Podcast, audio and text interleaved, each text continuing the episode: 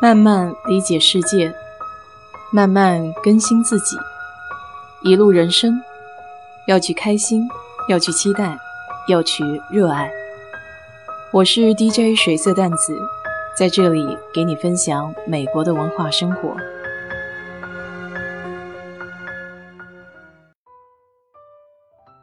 今天早上本来还艳阳高照的天，突然到下午的时候就下起了太阳雨。这会儿子还轰隆隆打起雷来了。昨天去银行办支票的时候，穿的是一件带绒绒的外套，在银行门口遇见一个人，穿的是个人字拖，短裤加一件 T 恤。我们俩并排走在一块儿，就好像是来自两个星球的人一样。今天胃火有点大，嘴唇很干，而且舌头伸出来，看起来通红通红的。可能是昨天吃螺蛳粉的时候，辣椒放的有点多。每次吃完辣的东西之后呢，我又很想来一根冰棍儿，这样又热又冷的，很容易出问题。这不，昨天咳嗽刚好一些，今天又打回原形了。上个周末在家看了一部韩国的电影，我觉得题材还不错，拿出来给你分享分享。这就是二零一三年的韩国电影，叫《回家的路》，主演是高修和全度妍。这个女演员长得并不是大众公认的那种美女，但她真的很耐看，而且演技也非常的过硬。韩国的很多电影都是根据真实事件改编的，这部呢也不例外。生活其实往往要比电影更加的戏剧化。如果我把自己想象成为这部电影中的女主角的话，估计也很难撑得下来。这件事情在一个局外人看来非常的简单直接，但为什么这个故事这么跌宕曲折？其中就有很多耐人深思的问题了。故事是这样开始的。有一对韩国夫妻，带着自己一个四岁的孩子，原本幸福的生活着。丈夫经营一家修车店，妻子在家照顾孩子。虽然生活贫寒，但也过得有滋有味。丈夫是个重情义的人，对朋友两肋插刀。这天有一个朋友欠了账，需要个担保人，他二话不说就给他做了担保。结果欠的是高利贷，从最开始的五千万，一下子就变成了两个亿。夫妻俩只好变卖家当，从原本生活的房子里搬了出来，转租到不见天日的地下室。即便是这样，也没有办法偿还天价的高利贷。丈夫不停的在外打工，夫妻俩急得就像热锅上的蚂蚁，团团转。每天还得给出租房的老板娘陪着笑脸，因为毕竟拖欠了别人的房租好久了。就在这个时候，他们想去投靠那个在外地做大生意的朋友。这人说：“正巧他需要从海外运一批原石回到韩国，但要求一定是女性从海关走，三天就可以挣到四百万。”当时女主还是很不愿意的。他情愿去勤勤恳恳、踏踏实实的找一份工作，慢慢的去还这个外债。可这高利贷哪能给你喘息的机会呢？于是，在被迫无奈的情况下，他选择去办了护照，偷偷的接下了这一单任务。第一次出国的人都会感到紧张，何况这种大门不迈、二门不出的家庭妇女呢？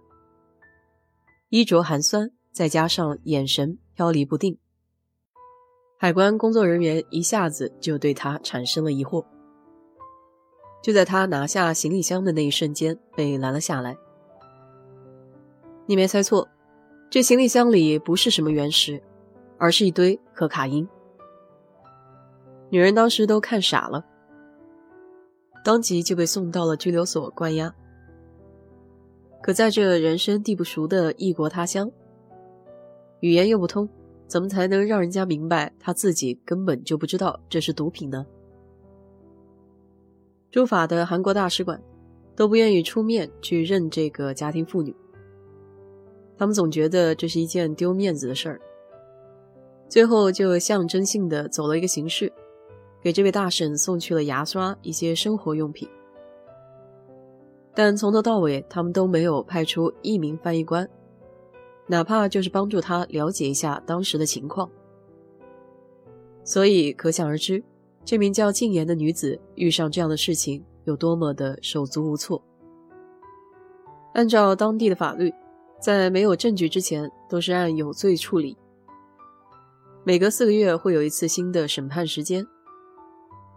可这名法官左等右等，就是没有等到新的证据或资料，甚至一个翻译官。也因为这样，禁言的刑期不断的延长。在韩国的丈夫更是急得团团转。他知道找不到自己当初那个朋友，就没有办法洗脱自己老婆的罪名。他恳求检察官，恳求外交官，甚至不惜和当地的高利贷合作去找这个朋友。最终，功夫不负有心人，这名朋友在韩国受到了审判，而且还算有点良心。在法庭上，他指出静言并不知道当时运送的原石就是毒品。这份判决书完全可以减轻静言的罪行。丈夫也再三的打电话给驻法的韩国大使馆，要确保这份审判文件一定要交到大法官的手里。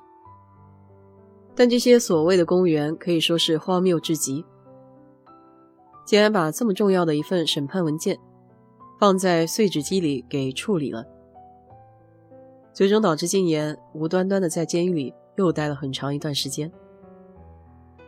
说到这里，故事的大致梗概就有了一些概念。也知道为什么这部电影会叫《回家的路》。这样简单的阐述并不能展现出故事中很多的细节。我还是建议，如果有时间的话，可以去看看原片。为什么会喜欢看韩国片呢？还是因为它比较大胆，敢说敢做。比如这部影片中，就赤裸裸地抨击了公务人员的不作为，在紧要的关头。代表自己国家的人都不能出来帮自己一把的话，那这个国还有什么意义呢？其实影片中反映的问题也不仅仅是这些。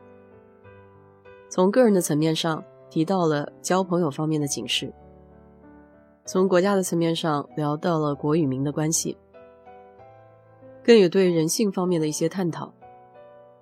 在遭遇逆境的时候，如何才能咬着牙挺过去？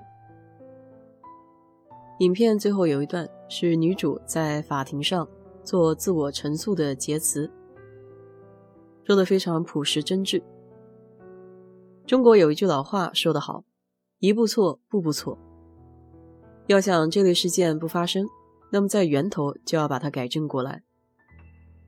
所以在人生的关节点上做什么样的选择非常重要，还是得三思而后行啊。好了。今天就给你聊到这里。